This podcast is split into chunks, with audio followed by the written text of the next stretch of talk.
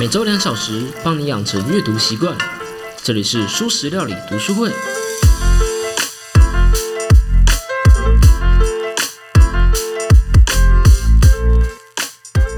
Hello Hello，大家好，我是主角小 P。这一集的标题是“开放警觉性”。你以为人类好骗吗？我们终于要来谈什么叫开放警觉性了。没错，这一集我们继续要来讲雨果·梅希尔的《Not Born Yesterday》。为什么这么荒谬，还有人信？上集我们说到了大花园鸟是如何传送免费的高成本讯息的。如果你还听不懂免费的高成本讯息是什么的话，请听上一集。基本上这两集要连着讲，连着听，你才会理解到底雨果说的开放警觉性是什么东西。白话来说，就是那个免费的高成本讯息啊。就是你不用让每一次传讯息的时候都要先向上帝发毒誓，别人才能相信。我们只要去惩罚那一些传送错误讯息的人就可以了。只要有这个惩罚机制，那么人类就能够信任彼此。可是这个机制啊，也有一个先决的条件，那就是我们得要能判断哪一些是错误的讯息，我们才能知道要惩罚谁嘛。人类在刚出现的时候，就已经有着嘴巴啊、喉咙啊、声带啊、耳朵啊这些用来沟通的器官了。在哈拉瑞的人类大历史中也说过，人类胜过尼安德塔人的优势就在于能够去想象不存在的东西，像是宗教啊、群组啊、国家啊之类的。为此，我们才能够一声令下，就让几十人向前冲锋。而对方还在试图的向旁边的同伴解释说：“啊，敌人来了，敌人来了。”想象力是哈拉瑞在这本书中强调的重点，但是我觉得沟通是小朋友自己觉得的另外一个重点。不然你怎么让几十人都理解你在说什么，甚至信任你在说什么呢？而如果人类在很早期就可以靠着沟通获得好处的话，那么演化思维就能发挥作用了。小 P 我自己在节目中提过不少次演化思维了嘛？演化思维是一个很强的工具。最简单的用法就是，如果有一个方法，它的缺点大于优点，那只要实践一场，这个方法自然会被淘汰。既然沟通已经存在了那么久，那势必人类就会遇到滥用沟通的问题，也就是说谎了。因为人类的沟通能力这么强大嘛，所以我们就更容易因为沟通而被误导和操弄。而且，另外一边的人，也就是那些呃发出讯息的人，他们势必也会想这么做，因为他的利益很大。所以，所有的人类势必要有一个应对的工具，否则这个沟通能力肯定会失效。因为懂得滥用沟通的人一定会滥用，因为利益很大；而不懂得滥用沟通的人，因为不想要被骗，就不会再信任任何人，那么这个沟通就会无效。所以说，人类的应对工具是什么呢？是警觉性。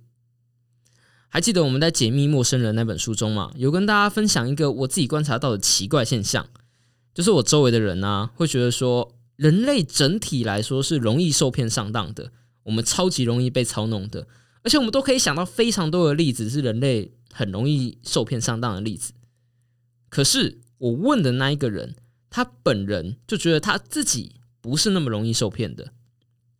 我相信大部分人都是这样想的啦，只是未必会承认说，呃，自己是不容易受骗的人。因为我觉得我们都想要在外表上装稍微装个谦虚才这么说了。我相信大部分的人都是觉得自己有能力判断事实的。我觉得之所以会这么想，是因为大家想法都是这样子的。在我们小时候啊，还是懵懂无知的时候，我们那个时间点是非常容易受骗的。接着经过慢慢的学习，我们从容易受骗慢慢变得不容易受骗，我们越来越有警觉心。但是不是每个人都愿意不断学习吗？所以，若一个想要骗人的人，他一直发明新的骗法的时候，那些警觉性不够的人就会上当。以前的主流学派啊，把这样的警觉心比喻成骗人与被骗的一个军备竞赛。说话的人，他的手段越来越高，像什么广告商啊、媒体啊、政客啊，不断的去想出新的话术来骗人；而听话的人呢，也得越来越精明才行。我们读各种心理学啊、行为学啊，还有什么思考偏误啊、思维方式啊，或许你点进来听我的素食料理节目，就是为了让自己不容易受骗，为了提高我们自己的警觉心。而在经典书籍《快思慢想》中提到的系统一和系统二理论，也可以说是这一个主流学说的一种。系统一是一个直觉快思维嘛，而系统二则是一个理性慢思考。既然我们是经过学习，是经过理性思考，才能避免被骗的，就像我们刚刚前面讲的嘛。那么，既有一些方法关掉别人的系统二，也就是关掉他们的理性慢思考，这个人是不是就很容易信任别人呢？这个结论呢，是蛮符合我们的直觉的，至少是符合小 P 我自己的直觉啦。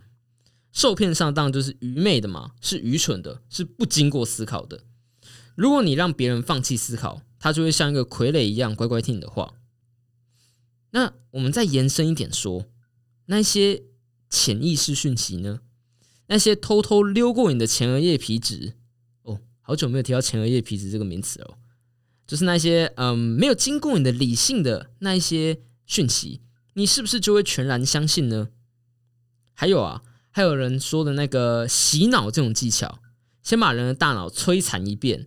像是美美国队长的那个好友、好基友酷寒战士一样，先把你的理性刷掉，让你丧失思考能力，接着就能说啥信啥了，是这样子吗？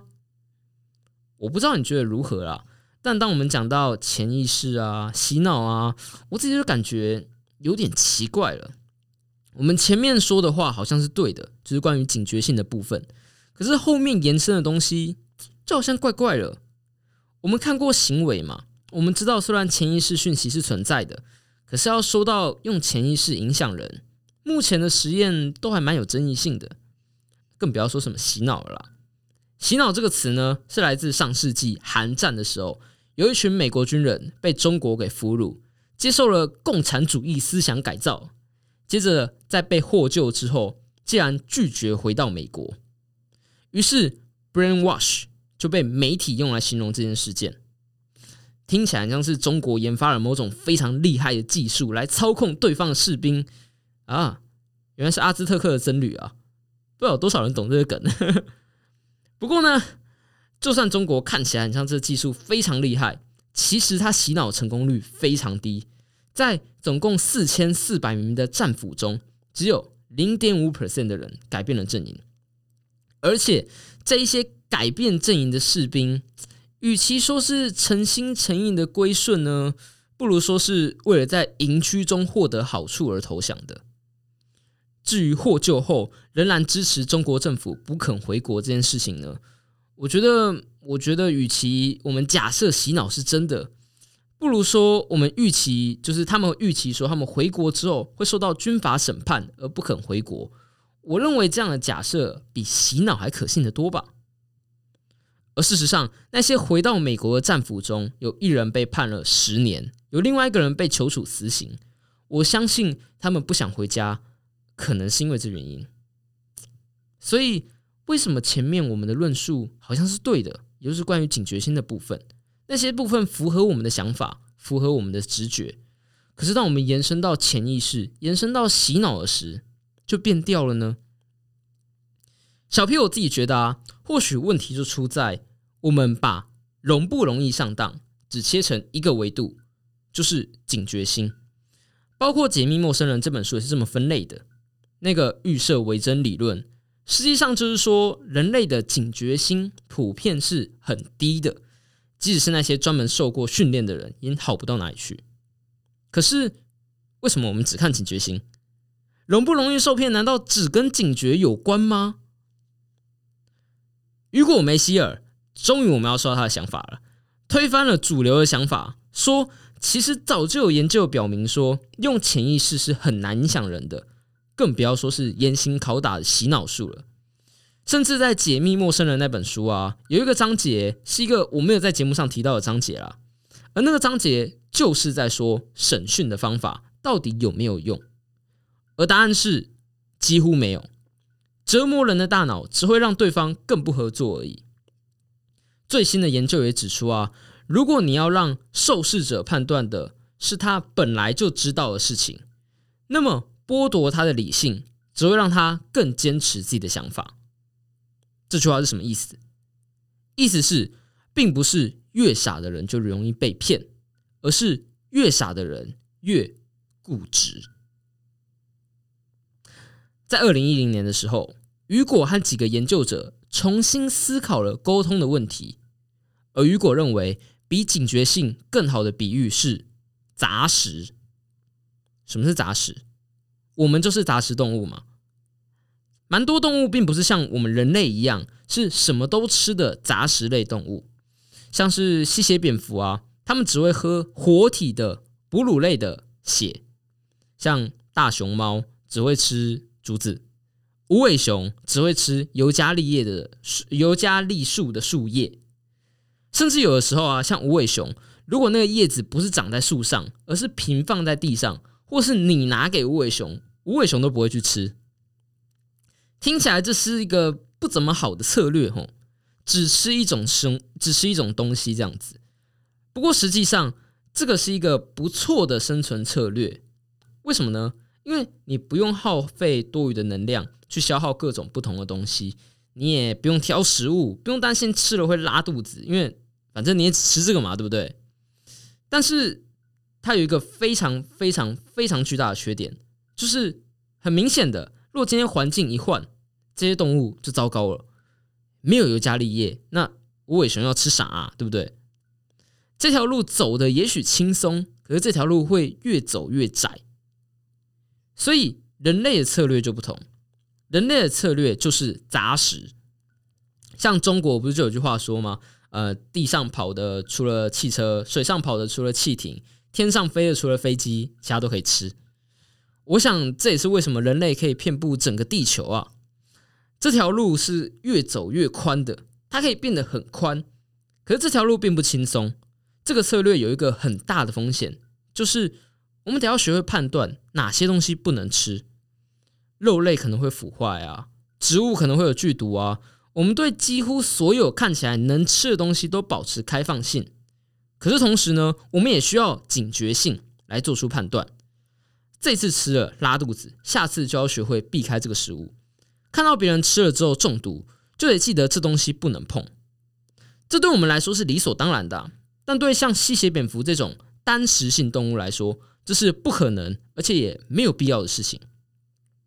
那把杂食性动物这套想法套用到沟通上，就是开放警觉性。你不是从轻易上当、轻信他人。变成警觉，而是从一个保守的人变成既开放又激进。人类的沟通方式啊，比起其他的灵长类来说，可以说是非常丰富的。对一个成年的黑猩猩来说，用手指指一个东西，这个我们看起来是最简单、最普通，连一个一岁小孩都可以学会的沟通方式，对他们来说却是学不会的。与我们相比啊。沟通对黑猩猩来说是比较没那么自然的事情，他们在沟通上就是一个单食动物。可是对我们人类来说，用手指指、用下巴指、用眼神指，哪怕是身体稍微倾斜一下，我们都能够把一个讯息传出去。我觉得真的很夸张啊！而且，而且人类还很容易被批评说我们不会读空气啊之类的。我觉得可能连人类呼出去的空气都能传讯息吧。简单来说呢，人类我们对讯息是超级开放的，可是超级开放还不行，一定得要有机警。我们能够信任别人，是因为上一讲讲到的免费高成本讯息，我们可以辨认讯息的真假，而且我们可以惩罚人。接着你再想想，如果这事情还不能说服你的话，再想想，如果我们是从容易受骗慢慢提升警觉性的话。那么理论上来说，原始的人类应该是容易上当的，对吧？可是我们看看原始部落的人们，他们不是容易上当，他们是思想保守，他们只信任自己的族人，看到外人先杀再说。这是容易上当吗？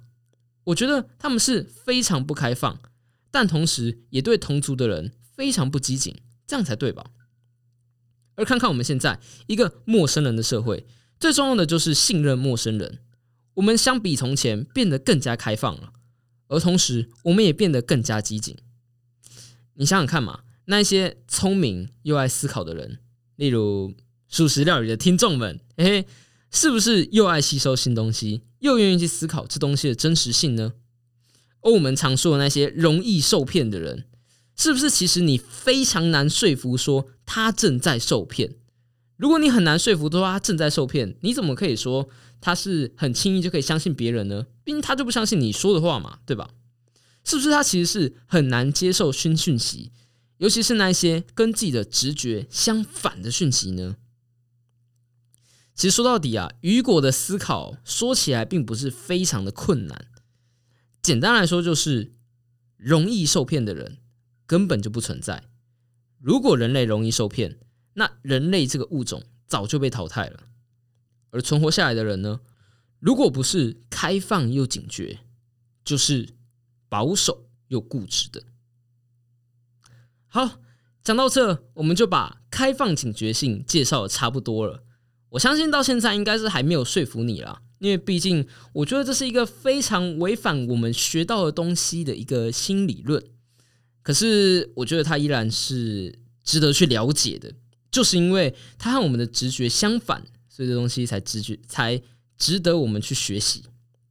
那从下一讲开始，我会开始，嗯，就是去找更多、更多不同的案例，还有更多不同的东西，包括书本中的内容，去佐证说为什么开放警觉性是比默认为真更好的一个解释。我自己啦，我自己来说，我是被雨果给说服了。我真的认为开放警觉性是一个更好的解释方式。好，那就像惯例一样，如果喜欢我的节目的话，别忘了订阅、按赞、五星分享我的节目。